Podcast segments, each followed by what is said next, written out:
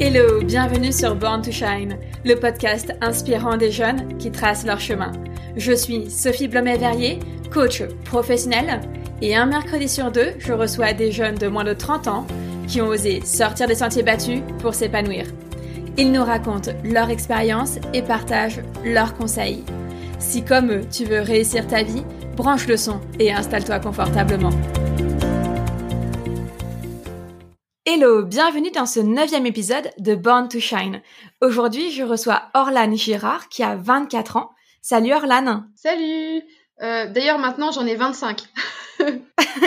tu fais bien de préciser. C'est vrai que la dernière fois qu'on s'était parlé, tu m'avais dit bientôt, euh, bientôt 25, donc je pensais que j'avais encore un peu de marge. Donc je te reçois aujourd'hui car tu es venu me contacter sur Instagram pour me confier qu'il y avait un sujet qui te touchait particulièrement et qui était trop largement sous-estimé. C'est le burn-out chez les étudiants et les jeunes salariés. Dans cet épisode, tu vas nous raconter comment tu as décidé de tracer ton propre chemin, malgré des épreuves de vie destructrices, si tu me permets ce mot. Tu vas nous parler de l'environnement dans lequel tu as grandi, du déclic que tu as eu et de comment tu t'en es sorti. Tu es prête? Je suis prête. Tu t'apprêtes à écouter l'un des épisodes les plus touchants que j'ai enregistré depuis le début de ce podcast. Je tiens donc à te prévenir qu'Orlane, mon invité, va nous parler de sujets sensibles, comme le stress des étudiants, la dépression et le harcèlement au travail. Orlane décrit très bien les étapes qui l'ont mené d'abord à un burn-out, puis à une tentative de suicide. Comme nous l'expliquons dans l'épisode, il est parfois difficile de reconnaître que nous sommes dans une situation de harcèlement.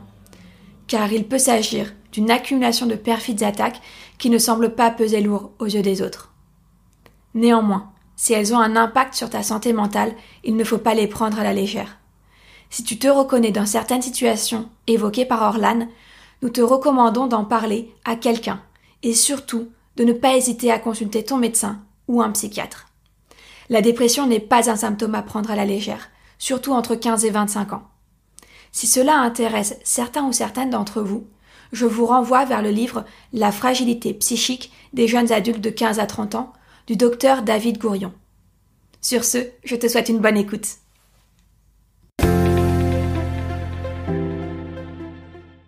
Mais avant de démarrer l'interview, je prends encore deux minutes de ton temps pour te dire que si cet épisode te plaît, n'hésite pas à me laisser une note et un commentaire sur Apple Podcast. Je remercie aujourd'hui Parisen qui a laissé le commentaire suivant. Innovant. J'ai découvert le podcast de Sophie par bouche à oreille et j'ai tout de suite aimé son ton, son rythme et les invités très différents les uns des autres mais ayant tous un point commun. Ils ont décidé de changer leur vie, d'agir sur elle pour se libérer pour certains, pour s'épanouir surtout et être en phase avec eux-mêmes. Un cheminement qui peut prendre du temps mais qui les rend heureux aujourd'hui et pleinement épanouis. Ce sont des parcours banals au départ, mais inspirants pour tous nos jeunes qui sont souvent perdus, surtout en cette deuxième année Covid. Bravo Sophie et pleine réussite. Merci infiniment Paris-Seine pour ton commentaire, ainsi qu'à toutes celles et ceux qui prennent le temps de m'en laisser un. C'est vraiment la plus belle des récompenses que de lire vos mots et de savoir que le podcast vous inspire.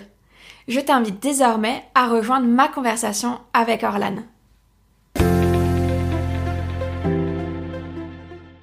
Du coup, pour commencer, est-ce que tu pourrais nous parler de l'environnement dans lequel tu as grandi, ta famille, ton éducation?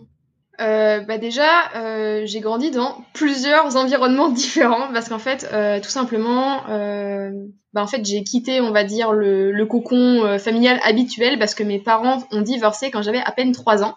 Donc en fait, euh, déjà, je n'ai aucun souvenir de mes parents ensemble. Donc en fait, pour moi, les parents, c'est papa et maman séparés déjà pour commencer. Donc ça plante un petit peu le décor.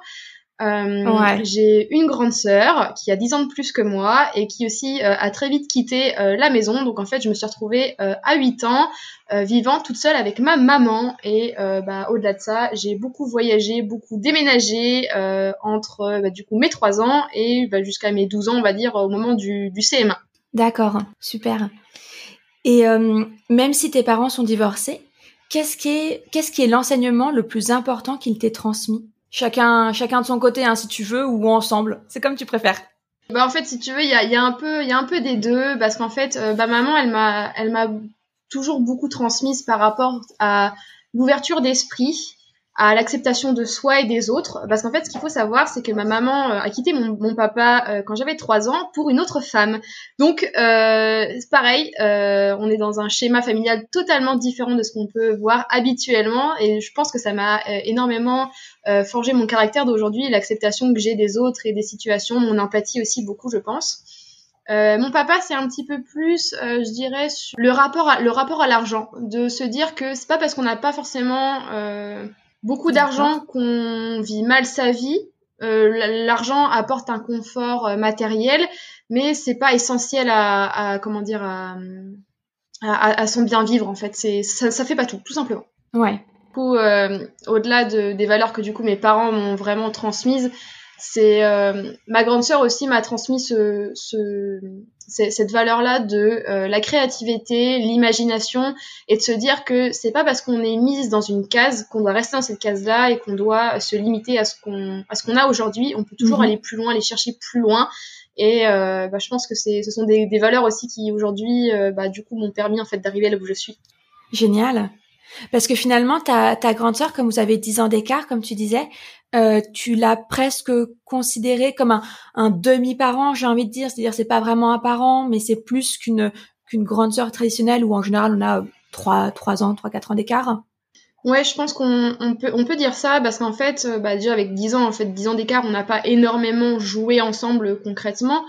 Euh, elle a quitté euh, la maison quand elle avait 18 ans, donc moi j'en avais 8. Euh, mais par contre, elle a toujours été un interlocuteur, on va dire, de choix, un pilier de ma vie, en fait, même s'il était plus à la maison. Et ouais, ça a été vraiment un peu comme un deuxième parent, effectivement, ouais. Super. Donc en fait, trois grands enseignements par trois membres de ta famille différents, c'est génial. Ouais, exactement, c'est vrai. Puis bah en fait, puis ouais, vraiment chacun à leur à leur à leur échelle m'ont transmis vraiment le, le truc le plus bah, ce qui en fait ce qui les caractérise aujourd'hui en fait. D'accord. Alors, à l'inverse, a priori, je parlais plutôt de tes parents dans cette question, mais euh, libre à toi d'y insérer ta sœur aussi. Qu'est-ce qui ne t'ont pas appris et que tu as dû découvrir par toi-même? Bah, Qu'il n'y avait pas que le salariat dans la vie. Euh, que ce soit d'ailleurs mes parents ou au final, euh, bah en fait euh, les études scolaires tout simplement, hein, malgré que j'ai fait quand même euh, un cursus qui soit assez professionnel parce que j'ai suivi, j'ai fait un, un, bac pro, j'ai fait des, des, études supérieures qui sont professionnalisantes. ouais, je regrette un peu ça de ne pas m'avoir montré qu'il y avait une autre branche possible, autre que le CDD, le CDI, l'intérim, l'intérim, etc. ma sœur m'a montré un mhm. petit peu le chemin parce que aujourd'hui elle est auteure. Et donc en fait, elle vit de royalties et elle est en train de monter sa maison d'édition à son compte avec euh, une autre associée. Donc en fait, euh, bah, au final, on se, on se développe chacune à notre échelle. Elle avait un peu plus d'avance sur moi et elle m'a dit tiens, en fait, sans me le dire concrètement, elle m'a montré une autre voie possible en fait. Et je pense que ça aussi, ça a contribué à ma, à ma prise de décision. C'est génial, super. Et donc dans cette aventure, parce que tu, tu viens nous en parler à, demi-mot là, donc dans cette aventure peut-être de, de l'entrepreneuriat, est-ce que tu pourrais nous dire quel a été le déclic pour te, te lancer là-dedans? Euh, bah, Je pense que c'est un petit peu le sujet phare de, ce, de, de cet entretien. C'est c'est ouais, c'est la dépression, le burn-out euh, et même la, la, tentative de suicide euh, concrètement, il hein, faut dire les choses, euh, qui m'ont poussé à, à reconsidérer le monde du travail en tant que tel en fait et euh, à reconsidérer toutes les possibilités euh, qu'il y a et de me dire aussi que euh, j'ai pas à me borner à ce que tout le monde fait et que je peux aussi très bien me créer mon propre chemin toute seule en fait. Mhm. Est-ce que tu peux euh, nous expliquer un petit peu comment tu as fait le lien entre tous ces événements et, et le fait que le salariat n'était pas la seule euh, voie pour s'épanouir? Bah en fait ça s'est fait petit à petit je pense par effet cumulé. D'abord il y a la première chose donc en fait euh, moi de base j'ai un, cursus qui à la base a été fait en fait pour être euh, comptable ou faire de la gestion d'entreprise agricole. Moi à la base je devais travailler le cheval parce que c'est ma passion. Et euh, arrivé du coup en milieu de BTS, euh, je me suis rendu compte qu'au final le milieu du cheval c'était pas du tout fait pour moi. Et bah, du coup en fait je me suis posé la grande question bah, qu'est-ce que je vais faire de ma vie arrivé en du coup en milieu de BTS. Et là aucune idée, grand désert, alors que depuis le CM1 je savais ce que je voulais faire. Donc là, j'ai commencé à être très très angoissée parce que je suis quelqu'un qui est de nature assez euh, assez stressée. J'ai besoin de savoir ce que je vais faire par la suite. Je me je me fais des plans. Je suis quelqu'un qui est très organisé pour me rassurer. Je suis comme ça de nature. Et donc, euh, bah, comme je savais pas quoi faire, je me suis dit bon bah au final, euh, bah, je vais essayer de faire une année de césure. Je vais pas reprendre mes études supérieures à la suite parce que vu que j'avais pas de projet pro, je me voyais pas continuer sur une licence, un master, même comment dire une prépa. Donc je me suis dit, vas-y, prends-toi un an, un an où tu vas faire de l'intérim, tu vas découvrir un petit peu le milieu du travail et tu vois ce que ça donne. C'est comme ça que je suis tombée dans le commerce. J'ai commencé à faire euh, par-ci par-là du coup des petites missions d'intérim, euh, essentiellement des inventaires du coup dans des magasins de mode. Et je me suis dit bon le magasin c'est chouette, bon ok. Par contre, euh, bah, en fait je me suis rendu compte que le cheval ça manquait quand même beaucoup, donc je me suis dit bon est-ce que tu peux lier peut-être équitation et commerce? Donc, du coup, je me suis dit, bah, tu vas voir pour euh, faire euh, une licence en commerce agricole et agroalimentaire pour bah, rentrer dans une boîte pour faire euh, de la communication, du marketing, mais équestre. Et c'est comme ça, du coup, que je suis retournée en école, donc du coup, pour faire une licence en deux ans à Angers. D'accord. Sauf que, parce qu'il y a un sauf que. je m'en doutais. j'ai commencé euh, bah, du coup le cursus, ma licence, etc. Euh, j'étais censée trouver un stage, j'ai pas trouvé de stage. Euh, les cours se passaient bien, mais j'étais pas emballée par les par les professeurs. Je m'ennuyais parce qu'en plus tout ce qu'on voyait, je l'avais déjà vu en BTS. mes résultats étaient pas à la hauteur de mes espérances, alors que pourtant je travaillais bah, avec la même force. J'ai des mêmes mes camarades, mes camarades avaient des meilleures notes que moi. Du coup, j'étais dégoûtée, mon ego en a pris un coup. Ah merde. et euh, bah en fait le problème c'est que je me suis retrouvée à être assez angoissée parce que moi en fait les résultats ne suivaient pas comme je l'aurais voulu. Euh, j'arrivais toujours pas à trouver de stage. Vu que je ne trouvais pas de stage, il y avait euh, un facteur euh, financier derrière, c'était obligé du coup de financer la reste, le reste de ma formation, ce que je n'étais pas en capacité de faire. Et en fait, bah, bah il faut dire ce qui est. C'est là que j'ai vraiment commencé à faire en fait une, une dépression. Et euh, bah, j'ai décidé en fait de quitter euh, bah, du coup ce fameux euh, cursus scolaire en février. Donc en fait j'ai fait à peu près donc septembre, octobre, novembre, décembre, janvier, février. Ouais j'ai fait six mois en licence et j'ai abandonné.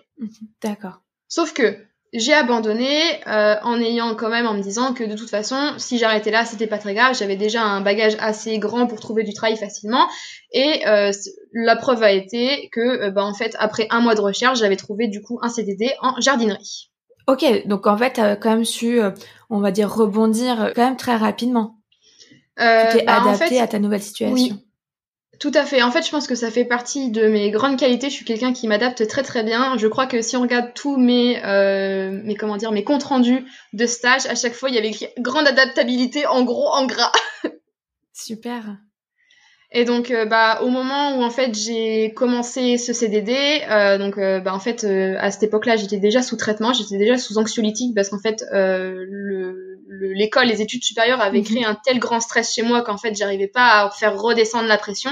Donc j'étais déjà en fait sous traitement médicamenteux pour essayer de temporiser un petit peu et du coup j'étais en train de réduire gentiment en reprenant du coup bah, en fait mon nouvel emploi. Les mois ont suivi. Oui, t'avais besoin effectivement d'un d'un sas de décompression. Tout à fait, exactement. C'est vraiment, bah, de toute façon, je crois que c'est réellement les, les, les, mots que mon, mon médecin a, a, a utilisé. Vraiment, vous avez besoin d'un sas de décompression. Là, aujourd'hui, dans l'état actuel dans lequel vous êtes, euh, il vous faut un aide médicamenteux parce qu'en fait, sinon, euh, vous allez descendre plus bas. Bon, ok, euh, pour moi, c'était une béquille. D'accord. J'ai dit pas de souci. De toute façon, moi, le but, c'est d'aller mieux. Donc me voilà enchaînant euh, les mois de CDD. Au bout d'un moment, j'ai fait bah écoutez, voilà, moi j'étais là pour la saison. Euh, maintenant, j'aimerais bien continuer mon parcours avec vous parce que j'apprécie ce que je fais sur place, j'apprécie l'équipe et j'ai réussi à avoir ce fameux CDI. Mhm. Et sauf qu'en fait, la signature du CDI, ça a été un petit peu euh, comme la signature du mariage, comme on dit dans certains couples. quand on signe le l'acte du coup de mariage, et bah ça part tout de suite en cacahuète. Et ça a vraiment été le cas pour le coup. En fait, tu as quand même su transformer une situation béquille, c'est-à-dire tu avais besoin d'un sas de décompression euh, et médicamenteuse, et finalement pas seulement, parce que euh, cette, euh, ce CDD ont été aussi une béquille, c'est-à-dire que tu sortais du stress des études, et ça t'a permis, en fait, bon, je connais la suite de l'histoire, mais, mais de de finalement saisir une opportunité, en fait, de trouver aussi une voie dans laquelle tu allais t'épanouir potentiellement et, et de, enfin voilà, encore une fois, de t'adapter, de rebondir. Mais pour le coup, on peut en tant que jeune et ou en tant que parent aussi, on peut un peu s'inquiéter de se dire bon, c'est pas la voie qu'elle avait choisie initialement ou que j'avais choisie initialement et finalement, en fait, euh, c'est aussi une voie dans laquelle potentiellement une béquille peut devenir un épanouissement. Ouais, tout à fait, oui, bien sûr. De toute façon, moi, je le voyais comme étant un renouveau, de toute façon. Dingue, super. Et euh, donc, bah, le, ça a commencé vraiment à, à se détériorer, euh, que ce soit euh, ma relation avec euh, bah, ma hiérarchie ou que ce soit bah, moi ma relation avec mon travail de façon générale. C'était vraiment en fait cette, cette signature de, de CDI parce qu'en fait j'ai eu à peine eu le temps de, de, signer ce fameux CDI que mon directeur m'a dit bon maintenant que tu as signé ton CDI j'aimerais bien parler de quelque chose avec toi et en fait on avait eu un problème avec une autre de mes collègues qui à la base était en comptabilité et qui du coup euh, avait euh, quitté son poste euh, pour du coup être en arrêt maladie et ensuite démissionner. en gros, pour la faire courte, de toute façon, mon directeur m'accusait de lui avoir menti alors que je lui avais dit la vérité que en fait je n'avais pas été en contact avec cette personne-là depuis très longtemps et qu'en fait je n'avais rien rien divulgué par rapport au magasin sur la donnée sur laquelle il m'interrogeait. Et le problème, c'est que bah, mon fameux directeur m'a dit, euh, mais de toute façon, euh, quoi que tu dises, euh, pour moi, en fait, tu m'as menti. Et là, ça vraiment, ça a été une grosse cassure pour moi. D'accord. Donc euh, après cet épisode-là, du coup, de signature de, de CDI, euh, bah, en fait, ça a été une accumulation de, de, petites choses qui, au quotidien, ont été très dures à vivre, en fait, par l'accumulation, par le stress, par beaucoup de choses, en fait, parce que malheureusement, ce fameux directeur-là, en fait, euh, je pense que il appréciait pas réellement la personne que j'étais, ma personnalité. En fait, il n'arrivait pas à fitter avec moi, ce qui était totalement, mhm. ce qui était assez dommage d'ailleurs. Hein. Euh, de toute façon, ce directeur-là était connu pour être quelqu'un de misogyne. Donc, de toute façon, moi, je savais déjà, donc je m'en méfiais. Je, je, mesurais mes propos quand j'étais proche de lui. Et euh, bah, en fait, c'était une accumulation de choses. Donc, en fait, bah, par exemple, sur une formation que je devais suivre, euh, ça a été du coup mes collègues qui étaient déjà formés qui sont allés parce qu'en fait euh, bah, moi je devais rester sur le rayon pour euh, faire des choses de la vie quotidienne alors que bah, concrètement en fait j'avais bien plus intérêt à me faire former pour pouvoir être au max de mon potentiel sur mon métier pour pouvoir bien conseiller les clients parce que mon métier comme c'était ça c'était d'être conseillère mm-hmm. c'était bah, en fait il était constamment sur mon dos en rayon à regarder ce que je faisais quand du coup il me donnait des missions bien précises à faire, par exemple sur la réagencement euh, de rayons, et eh ben il fallait que je recommence deux à trois fois, si ce n'est pas plus, toute seule de préférence, parce que sinon c'est pas drôle de monter une gondole toute seule avec 50 kilos tout mouillé, hein, bien sûr. Euh, c'était du dénigrement mmh. aussi. Mmh. Ça a été euh, bah, des périodes sur les pauses de repas où en fait ils faisaient des commentaires sur ce que je mangeais, sur le fait que j'étais trop maigre, euh, en fait, non, c'était une accumulation de petites choses qui, au fur et à mesure, en fait, ont été lourdes à, à porter, même si à côté, euh, bah, en fait, ma relation avec mes collègues euh, sur le, sur le, comment dire, sur la surface de vente se passait très très bien, en fait. J'étais très très bien épaulée, j'avais très, une très bonne équipe. Sauf qu'en fait, bah, plus ça, plus ça, plus ça, plus ça, bah, en fait, on tient plus, le moral, il tient plus, quoi. Mmh oui, mais parce que là, clairement, ce que tu nous décris, euh, c'est du harcèlement moral. Alors après, le ah. harcèlement moral, parce que je ne sais pas si tout le monde connaît, c'est encadré par la loi. C'est quand même assez compliqué à démontrer, malheureusement, mais euh, ça s'appuie sur des faits. Donc euh, effectivement, des propos déplacés, injurieux, misogynes. il faut, il faut quand même avoir des preuves. mais là, là, là, c'est pas de la simple on peut pas parler d'un responsable caractériel, hein, euh, si, euh, si je comprends bien quand même. Ouais, non, non, non, c'était non parce qu'en plus euh, déjà il avait une réputation à être comme ça. Du coup, la, ma nouvelle responsable m'avait dit tu méfies-toi quand même. il est gentil, mais voilà. Donc bah, moi je lui ai fait confiance parce que je savais que c'était quelqu'un avec qui je pouvais discuter je m'étais vraiment arrêtée là-dessus de me dire voilà bon euh, c'est quelqu'un qui a pas les mêmes valeurs que toi bon c'est pas grave. Enfin moi je, je suis très sur euh, bah voilà on a chacun nos opinions chacun notre façon de voir les choses. Je respecte tout à fait ça en fait mais c'est juste que il faut pas que ça devait que ça empiète sur le sur, sur, sur, le travail en fait sur le professionnalisme. Parce qu'en fait je pense que c'est ça en fait qui moi en plus m'a m'a pesé. C'est qu'en fait euh, exactement. le les comment dire les les réflexions le comportement a pesé en fait sur moi ma mon comment dire ma, ma façon à être professionnelle sur les sur l'espace de vente parce qu'en fait euh, bah tu sais tu, tu te débrouilles quoi ouais effectivement un environnement très toxique Et, euh, et comment tu t'es sortie de cet environnement? Bah malheureusement par la pas forcément la meilleure des solutions. bah, j'ai commencé d'abord par demander une rupture conventionnelle parce que je savais que ça existait, parce que je savais qu'avec ça je pouvais avoir le chômage. Malheureusement ça a été refusé. Mhm. Donc déjà rien que là je commençais déjà à toucher le fond parce que déjà pour que je pleure devant mon responsable hiérarchique et qui en plus je savais très bien que euh, ça allait lui faire plaisir, euh, moi ça me faisait pas de plaisir du tout. Ouais. ouais. Et euh, bah en fait le, le vraiment le, le, comment dire le, le, le point culminant en fait de ça, ça a été le jour où vraiment où j'ai été à me faire du mal sur l'espace de vente, à me planquer euh, bah, en fait dans un coin du magasin pour me pour, pour simplement pour m'afficher des blessures au, au cutter quoi. Et là, ça a été vraiment le, le, le, moment de trop, en fait, où bah, clairement, mmh. Euh, quand je me suis rendu compte de ce que je faisais, parce que j'ai eu un, un, moment de lucidité, euh, je me suis dit, Orlan, ok, va en parler à ta responsable, ça va pas, il faut, il faut vraiment que tu fasses quelque chose.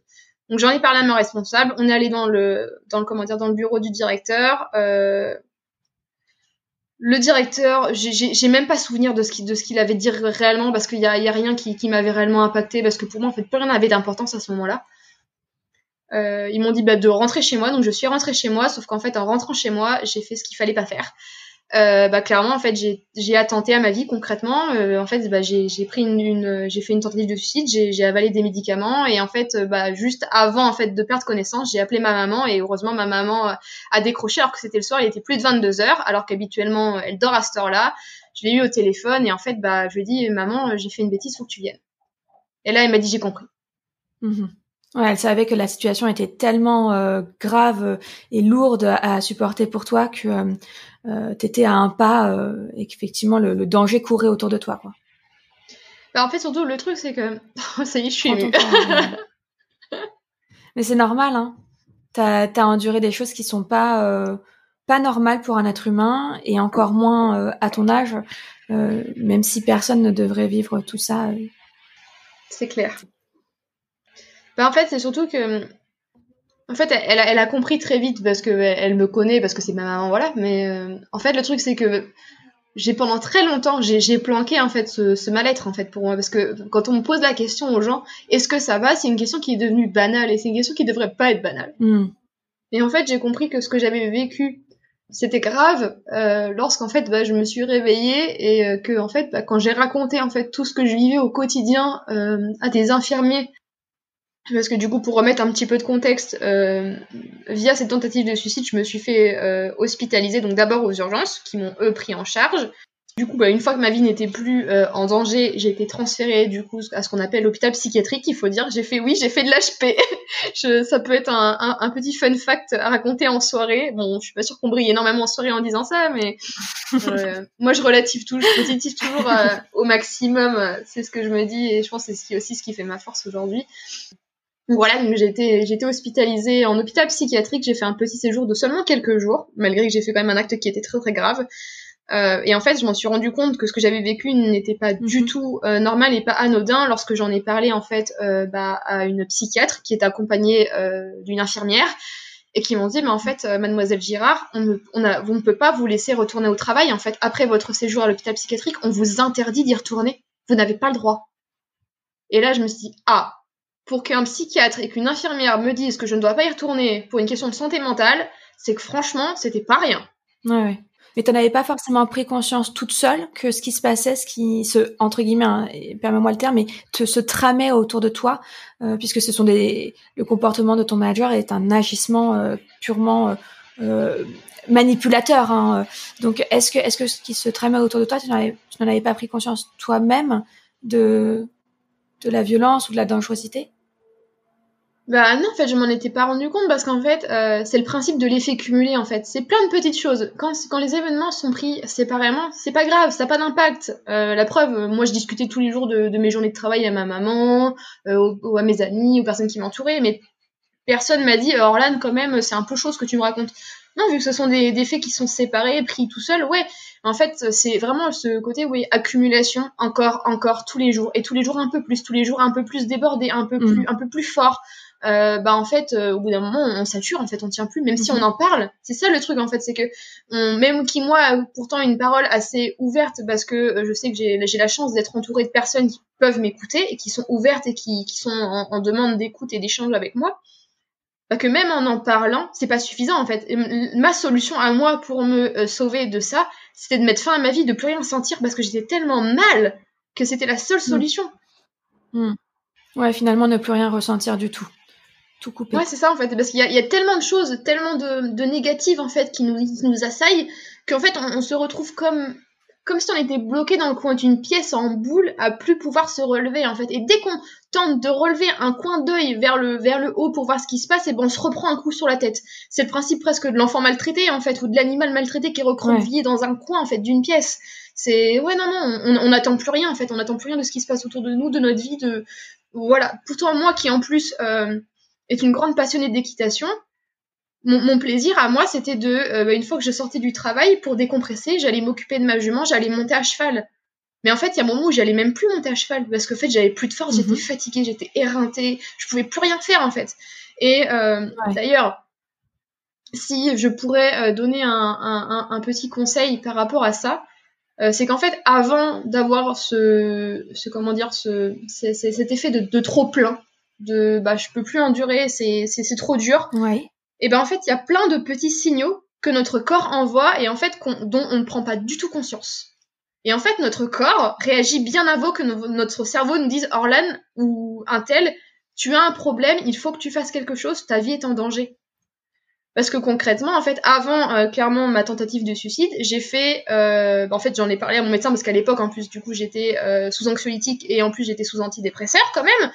Et ben en fait, j'ai fait mhm. trois prises de sang en l'espace de trois semaines parce qu'on pensait que j'avais une maladie euh, qui n'avait pas été détectée, euh, on, ne savait pas ce que j'avais en fait, on, on m'a testé pour tout, parce que je faisais des débuts de malaise vagal, je levais blanche d'un coup, je faisais des, des, des baisses de tension, à faire des malaises vagos, euh, j'avais chaud, j'avais froid, non mais tous les symptômes en fait, mon corps me, me disait Orlan réveille-toi, sauf qu'en fait bah, quand on n'est pas habitué à ce genre de sensations là, bah et, personne euh, dans l'entourage médical qui t'accompagnait ne t'a demandé euh, si, euh, enfin, comment ça allait dans ta vie en général, pas seulement dans ta vie privée, enfin, dans ta vie professionnelle, mais aussi dans ta vie privée?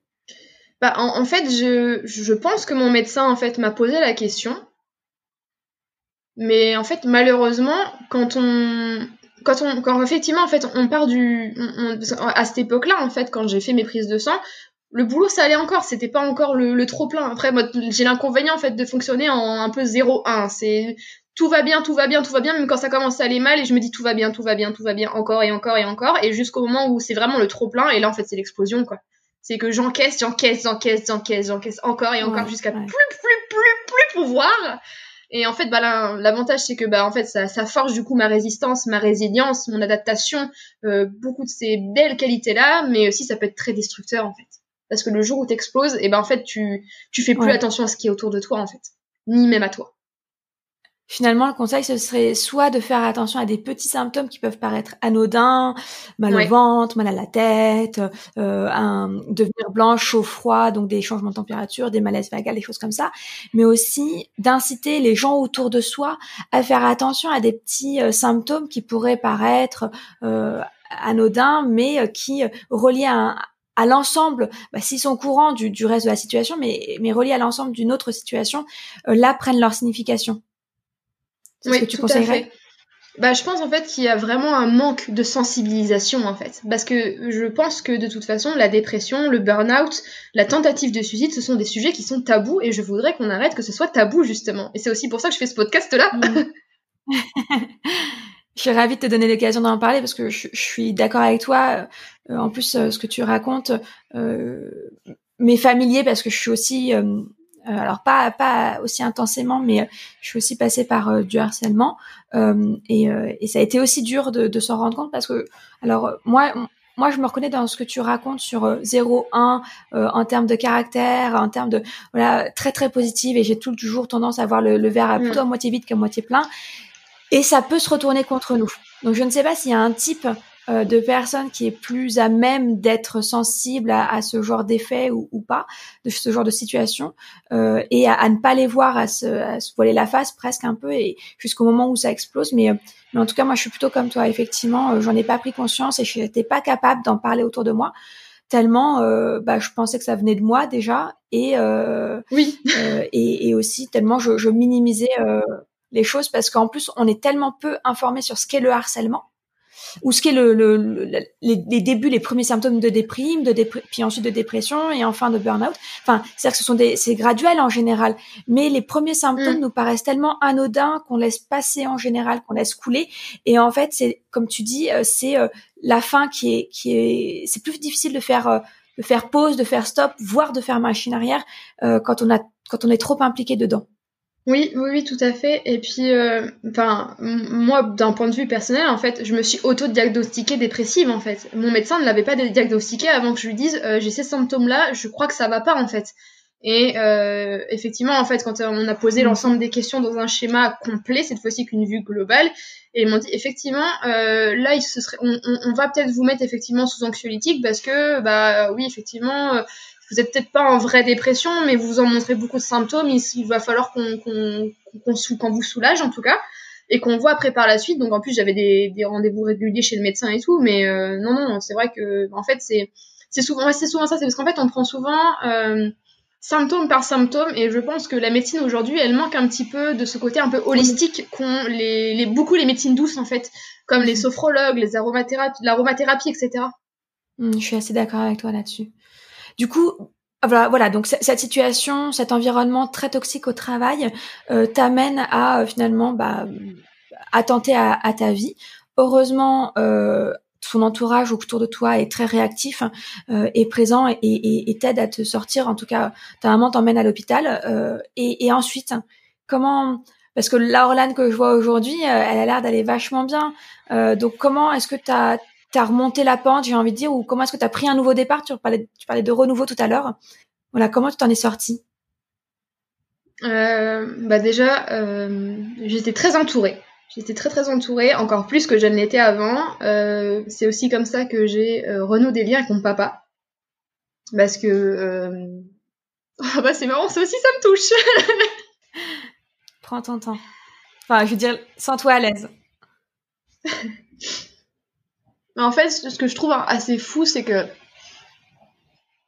euh, le fait d'arriver si bas, ça permet tellement de... Enfin, c'est triste d'en arriver là, mais en même temps, c'est tellement révélateur et déclencheur de, de, belles choses et de nouvelles choses. Aujourd'hui, quand, quand on enregistre quand même ce podcast, euh, j'habite chez mon papa. Euh, chose qu'il y a quelques années, j'aurais pas pu imaginer. D'accord. T'as ça aussi, bah du coup en fait j'ai renoué beaucoup de liens avec lui. Euh, on n'a jamais été très très proches. Euh, et euh, bah en fait aujourd'hui, mhm. bah, en fait je le vois tous les jours. En fait on a une vraie relation qui s'est créée alors qu'avant il y en avait, il y avait pas grand chose. Donc en fait j'ai eu la chance d'être très entourée. Donc bah de nouveau j'ai été entourée par bah, toute ma famille en fait. Puis j'ai eu la chance aussi d'être, en fait, d'avoir en fait cette, cette boîte de sauvetage, d'avoir toujours le, le, cheval en fait à portée de main et ben en fait de, pouvoir faire ma, ma, propre thérapie en fait parce qu'il faut savoir que le cheval ça a l'avantage d'être un petit peu le, notre reflet. Si euh, on arrive qu'on est énervé si on est triste si on est joyeux en fait bah, le cheval va le ressentir automatiquement et en fait il va exprimer ce qu'on ce qu'on ressent intérieurement. Et euh, combien de fois ça m'arrivait d'avoir euh, une, une, jument complètement tendue stressée qui bougeait dans tous les sens. Je disais mais arrête mais calme-toi et en fait, mais c'était juste quand elle, elle, retransmettait en fait ce, ce stress, etc. Et c'est là que je me suis rendu compte, je fais ah tiens là c'est vrai. Et en fait c'est comme ça que j'ai j'ai comment dire que j'ai commencé à beaucoup plus m'écouter en fait, être beaucoup plus en, en position d'écoute plus que de me dire mhm. oh euh, t'es encore t'es encore fatigué, t'es encore énervé, t'es encore machin, vas-y arrête passe à autre chose. En fait j'accueille maintenant j'accueille davantage mes émotions en fait au lieu d'aller contre ou de les combattre. Super intéressant du coup grâce à finalement entre guillemets l'équithérapie, c'est ça que tu nous décris? Bah en, fait oui ça a été un petit peu euh, ma, thérapie euh, perso l'avantage c'est que je, je, peux l'expérimenter maintenant depuis quand même euh, presque 11 ans maintenant parce que ça fait 11 ans que j'ai ma jument mais ouais ouais ouais c'est c'est une thérapie de tous les jours. du coup tu as appris à mieux écouter tes émotions? Donc ça, c'est la première chose euh, dont tu t'es servi, à être, euh, enfin, tu as eu la chance d'être bien entouré, euh, avoir une passion aussi euh, qui t'a permis de sortir, de te, de te bouger, j'imagine, parce que c'est, c'est agréable d'avoir une passion qui nous fait prendre l'air et, et, et, du coup apprendre à mieux écouter tes, tes émotions. Et, et comment, voilà, comment t'as, tu t'es servi de tout ça pour pour grandir et en fait retrouver un équilibre de vie ou trouver un équilibre de vie? Bah en fait je me je suis partie d'un d'un fait de me dire qu'en fait euh, bah, l'expérience que j'avais vécue déjà il fallait que j'en parle pour commencer. Il fallait que j'en parle déjà moi-même pour pouvoir bah en fait euh, bah, partager ce que j'avais vécu et puis bah aussi du coup me délester un petit peu d'un poids parce que mine de rien euh, le fait d'en parler ça fait toujours du bien. Même si c'est pas facile euh, bah, du coup de partager aussi un petit peu mon message et de sensibiliser les gens. Ça me permet aussi du coup de leur dire bah, que du haut du coup de mes 25 ans aujourd'hui, bah, j'ai vécu des choses qui sont quand même peut-être pas très très faciles. J'ai pas un parcours de vie qui est assez, euh, qui on va dire normal entre guillemets.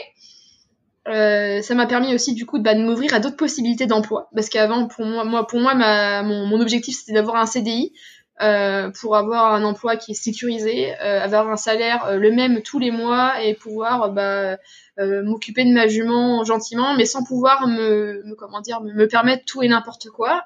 bah, du coup, ça m'a permis de me dire que peut-être que l'entrepreneuriat pouvait être aussi une bonne solution pour ne pas me retrouver avec euh, quelqu'un sur le dos, une hiérarchie, euh, des gens dont je dépends, de pouvoir exprimer ma créativité autant que j'en ai envie, parce que ça aussi je l'ai assez mal vécu, parce que quand on travaille euh, en magasin, dans une, notamment une chaîne de magasins, il y a un mhm. concept à respecter. Et malheureusement ça, moi je suis pas très concept, je suis plus, je crée comme l'envie m'en vient. Et bah du coup c'est comme ça que j'ai fini par euh, lancer ma micro-entreprise Happy Insta et puis bah c'est aujourd'hui euh, grâce à ça que bah, je m'épanouis en fait et j'accompagne euh, des gens, des entrepreneurs du web sur Instagram à développer leur compte, à maximiser leur visibilité, à trouver des clients même s'ils ont une petite communauté, en fait j'aide les gens à faire ce que moi j'ai fait il y a, il y a quelques mois en fait. Mm-hmm. C'est-à-dire? À quel moment tu as compris euh, ce qui t'animait euh, euh Comment t'en es arrivé en fait à, choisir l'entrepreneuriat et cette forme d'entrepreneuriat?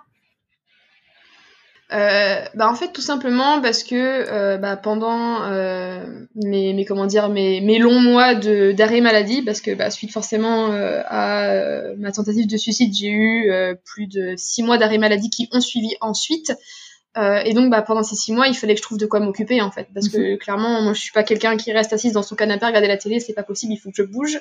Euh, bah, en fait, je me suis euh, retournée de nouveau vers Instagram parce que c'est un réseau social sur lequel j'étais déjà assez présente. Euh, à l'époque, j'étais euh, j'étais influenceuse en plus. et euh, bah, en fait, c'est comme ça que j'ai découvert une marque D'accord. qui s'appelle Secret de Miel, qui en fait est une, une entreprise de compléments alimentaires, alimentaires et de cosmétiques issus des, des produits de la ruche. J'ai fait euh, une soirée avec eux du coup pour découvrir euh, les, leurs produits et en fait ça m'a ça m'a beaucoup plu. J'ai beaucoup aimé l'identité de la marque, les valeurs, les produits, euh, ce qu'ils proposaient, l'ambiance, etc. Et je me suis dit bah ouais en fait Instagram c'est un réseau que t'aimes bien et si tu faisais du coup du marketing du, du, du, marketing de, de, comment dire du marketing du web marketing sur Instagram en étant bah, du coup VDI donc en étant vendeuse à domicile et puis bah c'est comme ça que du coup que j'ai mis des pieds en fait au final dans euh, le, comment dire l'activité non salariale. Donc ça a été un petit peu le, premier pas.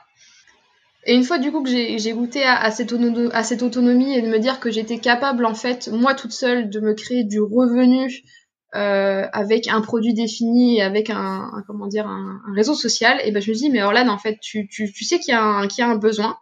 Euh, tu sais que les entreprises, elles tentent à se, développer, à se développer notamment sur Instagram. Euh, Instagram, c'est un réseau que tu connais très bien parce que ça fait déjà plus de trois ans que tu crées du contenu dessus. Euh, tu sais comment ça fonctionne. Euh, tu conseilles déjà tes amis. Pourquoi est-ce que tu le ferais pas? Et en fait, c'est comme ça que j'ai fait une, une bêta test avec notamment cinq de mes collègues de chez Secret de Miel. Et en fait, ça a été un franc succès. Les filles ont adoré. Elles ont eu des vrais résultats. Et je me suis dit, mais, mais en fait, pourquoi tu fais pas ça? Pourquoi c'est pas ton métier? Enfin, c'est en fait, je me suis créé l'opportunité de, bah, de, de, faire ce que j'avais envie en fait avec un, un, besoin, une problématique qui était déjà présente et puis bah c'est comme ça en fait que du coup bah, que j'ai créé ma micro-entreprise.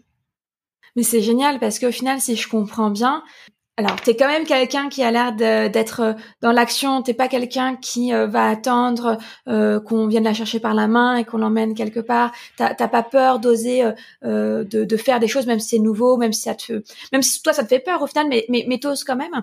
Et du coup là, tu t'es prise par la main. Tu t'es dit, il y a un endroit sur internet dans lequel je me sens bien ou où, je, je, je, pense que j'ai les codes, je, je, connais comment ça fonctionne, je peux même aider les gens.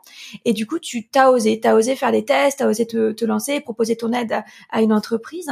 Et en fait, tu t'es rendu compte qu'en osant, euh, finalement, tu avais des, des résultats alors que, des résultats super, euh, super pertinents, super intéressants, super valorisants, alors que bah, tu te prédestinais pas il y a quelques années encore à ce type de métier. Bah oui, en fait, c'est ça qui est un petit peu fou, c'est qu'en fait, quand j'entends les autres me dire, bah en fait, Orlan, tu es sorti de ta zone de confort, t'as testé des choses alors que c'était stressant, euh, bah en fait, le truc, c'est que, pour être honnête, je me suis même pas posé la question, en fait. J'étais tellement menée par l'envie d'atteindre un objectif et de voir si ça pouvait le faire, si j'étais capable, si c'était faisable. En fait, ça ça m'a mené tout seul. Ça m'a mené tout seul. J'ai même pas eu à réfléchir, j'ai juste posé les actions mm. les unes après les autres et c'est venu tout seul.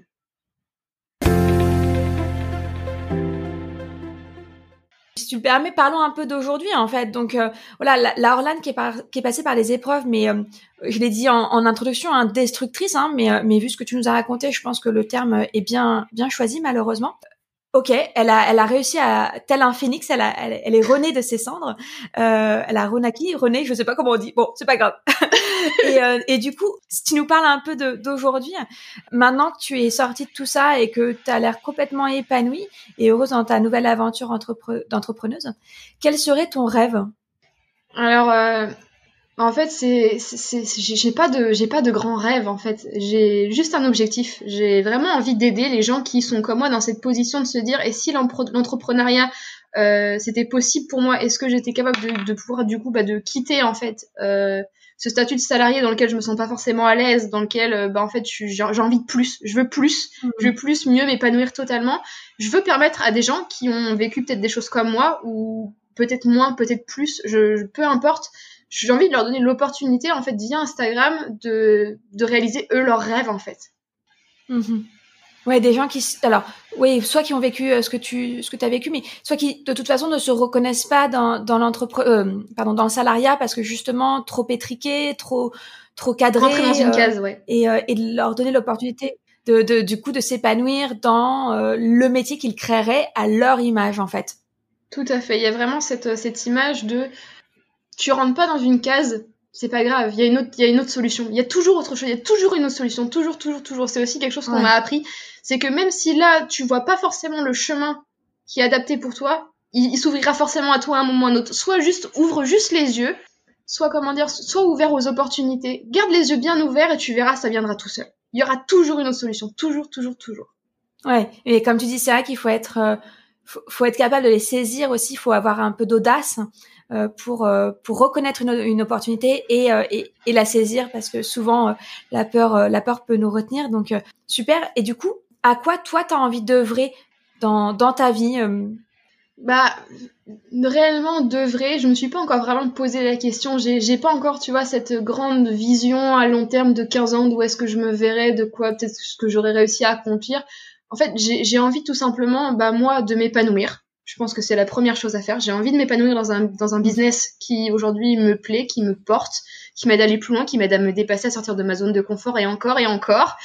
Et euh, envie de, forcément d'aider les autres. Euh, ça, c'est quelque chose qui m'a toujours guidée. D'enseigner aux autres, parce que c'est vraiment quelque chose qui est très présent en moi. J'ai toujours beaucoup aidé et appris euh, aux autres, comme j'aime apprendre des autres aussi. Euh, non, vraiment, j'ai juste, j'ai envie, j'ai envie, j'ai envie de choses simples en fait. J'ai pas envie d'être compliqué, j'ai pas envie de vivre à Bali ou que sais-je. J'ai envie de me faire plaisir, de vivre ma vie comme j'ai envie de la faire en fait. De vivre la vie qui est faite pour moi comme je l'entends. Ok, super, bah très bien, c'est un, c'est un beau rêve. Dernière question avant, avant qu'on on finalise. Si tu avais un, un budget illimité et tout le temps nécessaire devant toi, qu'est-ce que tu aimerais réaliser? Bah tu vois, j'aimerais bien, enfin c'est c'est peut-être un peu un, peu bête et je je sais pas, mais euh, tu vois faire une grande campagne de sensibilisation, notamment chez les étudiants, euh, par rapport effectivement euh, à la dépression euh, liée au, à, l'école. En ce moment, on en parle beaucoup avec le Covid, euh, notamment aux informations. Euh, oui, les étudiants ils sont pas bien, mais en fait, ce que vous comprenez pas en fait, c'est que les étudiants ils sont déjà dans cette dans cette situation-là en fait depuis très longtemps. C'est le Covid n'est qu'un n'est comment dire comment dire un révélateur un comment dire un critère un facteur euh, supplémentaire en fait tout simplement parce qu'il y a déjà beaucoup d'étudiants euh, qui sont mm. en état de stress, en état de dépression, qui sont pas bien, qui malheureusement aussi certains ont commencé des études parce que leurs parents voulaient qu'ils fassent ces études-là alors que c'est pas du tout ce qu'ils ont envie de faire. Ils vont perdre un temps monstrueux au final parce que ben en fait ils se mm. retrouveront jamais là-dedans parce que bah, clairement c'est pas leur truc et ils s'épanouiront pas dans un travail qui leur plaît pas. Euh, non, en fait, j'aurais vraiment envie de, pouvoir bah, en fait, faire entendre euh, la parole de personnes comme moi, de, transmettre un peu ce message de les études supérieures, c'est bien. Les études, c'est bien. Ça permet d'avoir un bagage de, au cas où si ton projet ne fonctionne pas, ça permet d'avoir quelque chose à quoi te raccrocher, parce qu'on ne sait jamais ce qui, de quoi est fait demain. Euh, mais ça n'empêche qu'il faut pas que tu te conditionnes de par ton diplôme. Moi aujourd'hui, je vais être honnête, j'ai aucun diplôme dans la communication, dans le digital, dans le marketing. J'ai tout appris sur le tas, je suis totalement autodidacte. Et quand on regarde aujourd'hui euh, les gens qui réussissent, mhm. euh, il y en a pas tant que ça qui sont sortis au final de l'ENA, qui ont fait Sciences Po ou que sais-je, qui ont des gros bagages euh, avec des doctorats ou peu importe en fait. On, on peut très bien s'épanouir dans son, dans son job en ayant qu'un bac en fait. Ouais, je suis assez d'accord avec toi, surtout que l'école en fait a tendance à nous formater pour le salariat. Euh, on, mm. on, attend une valorisation, on attend une récompense. Sauf que dans l'entrepreneuriat, en fait, il faut savoir euh, s'octroyer cette valorisation, euh, cette reconnaissance du travail bien fait. Et, et ça, c'est pas toujours facile. Euh, alors, pas forcément être objectif ou subjectif, mais mais euh, mais toi, à la fin de la journée, c'est toi-même qui dois te dire oui, là j'ai fait une bonne journée, oui, là j'ai aidé telle et telle personne. Alors que dans le salariat, et c'est ce que l'école, c'est à ça que l'école nous entraîne, avec les notes et avec euh, les petits mots sur le carnet et tout ça, euh, on attend en fait une valorisation, une reconnaissance de la part de nos de nos de nos maîtres, de nos instituteurs, institutrices parce que je suis assez d'accord avec toi que en fait le, le Covid n'a été qu'un révélateur euh, de du stress euh, que vivent euh, et du mal-être dans lequel sont les sont les étudiants en général, adolescents et, et étudiants. voilà, c'est c'est vrai que c'est une période de vie très stressante. Moi, j'ai pas mal de, de coachés qui qui d'une manière ou d'une autre viennent me voir parce que le stress aussi est trop important. Alors soit par rapport au choix des études, soit par rapport à, l'entrée sur le monde du travail. Mais le stress est souvent un facteur euh, du fait qu'elles ont, enfin elles, elles, parce qu'il y a aussi des, garçons, mais euh, ils ou elles ont envie de, de venir me voir euh, et d'agir, d'agir pour par l'action faire diminuer ce stress. Alors moi en tant que, que coach, c'est comme ça que je fais diminuer le stress. Par le passage à l'action. Ce n'est pas euh, la seule, l'unique et forcément bonne méthode pour euh, pour certains. Euh, il y a d'autres moyens. On peut aller voir une psychothérapeute. On peut voilà, il y a plein d'autres moyens de faire. Je, ne là, je ne recommande pas forcément toujours de venir me voir. Seulement si on a envie de de par l'action avancer et échanger et donc faire baisser son stress. Voilà. On clôture ce, cet épisode, Orlan, tu sais que le, podcast s'appelle donc Born to Shine. Toi, en quoi tu penses que tu brilles? C'est une bonne question. je pense que je suis, je, suis, je brille en, adaptabilité. Je m'adapte toujours. Je suis un vrai caméléon. Je, pense que le rebond, ça, ça fait partie de, ouais, de, mes capacités. J'arrive toujours à, trouver. Il y a toujours une solution. Je m'adapte. C'est génial. Mm. Mais c'est marrant parce que euh, tu réécouteras euh, l'épisode quand il sera monté. C'est exactement ce que tu as dit en, en début de d'épisode. Ah ouais? Excellent. Bon, nickel. J'allais te dire, si tu ne sais pas en quoi tu brilles, moi je l'ai trouvé puisque tu nous en as euh, plusieurs fois parlé dans l'épisode. Tu as parlé aussi de, de résilience, de, de positivité. Euh, tu as l'air de, de briller pour pas mal de choses en fait finalement. Il paraît aussi que je suis assez spontanée et authentique dans ma communication sur Instagram. Il paraît que je suis connue pour ça aussi, pour, mon humour un peu décalé aussi. oui, moi je te le reconnais euh, facilement. Euh, ton authenticité, ton naturel euh, et ta spontanéité, c'est vraiment quelque chose que j'apprécie. Dernière question. Du coup, sur le blog, à la fin de chaque article, j'aime bien recommander un artiste, un livre, un podcast, une expo, un film. Si toi, tu devais nous recommander quelqu'un ou quelque chose, qui ou qu'est-ce que ce serait? Euh, J'en ai parlé un petit peu succinctement, mais les animaux, c'est fou. Mais en fait, moi, j'ai eu la chance d'être toujours accompagnée, peu importe mon âge, par des animaux, et c'était vraiment un grand vecteur de beaucoup de choses. Euh, ça m'a appris l'empathie, la douceur, euh, bah, l'écoute aussi bien sûr, parce que les animaux ne peuvent pas parler, donc bah, quand ils sont malades, il faut savoir quand est-ce qu'ils sont malades. c'est aussi bête que ça, mais je pense que bah, les animaux, pour moi, c'est quelque chose d'assez important et je trouve que c'est un beau facteur pour beaucoup de choses. Super. Ok, donc bien s'entourer d'humains et d'animaux euh, surtout, si je comprends bien. Super. Merci beaucoup Orlan. C'était un épisode très enrichissant. En tout cas pour moi, j'espère que ça, la, ça sera pour nos auditoristes.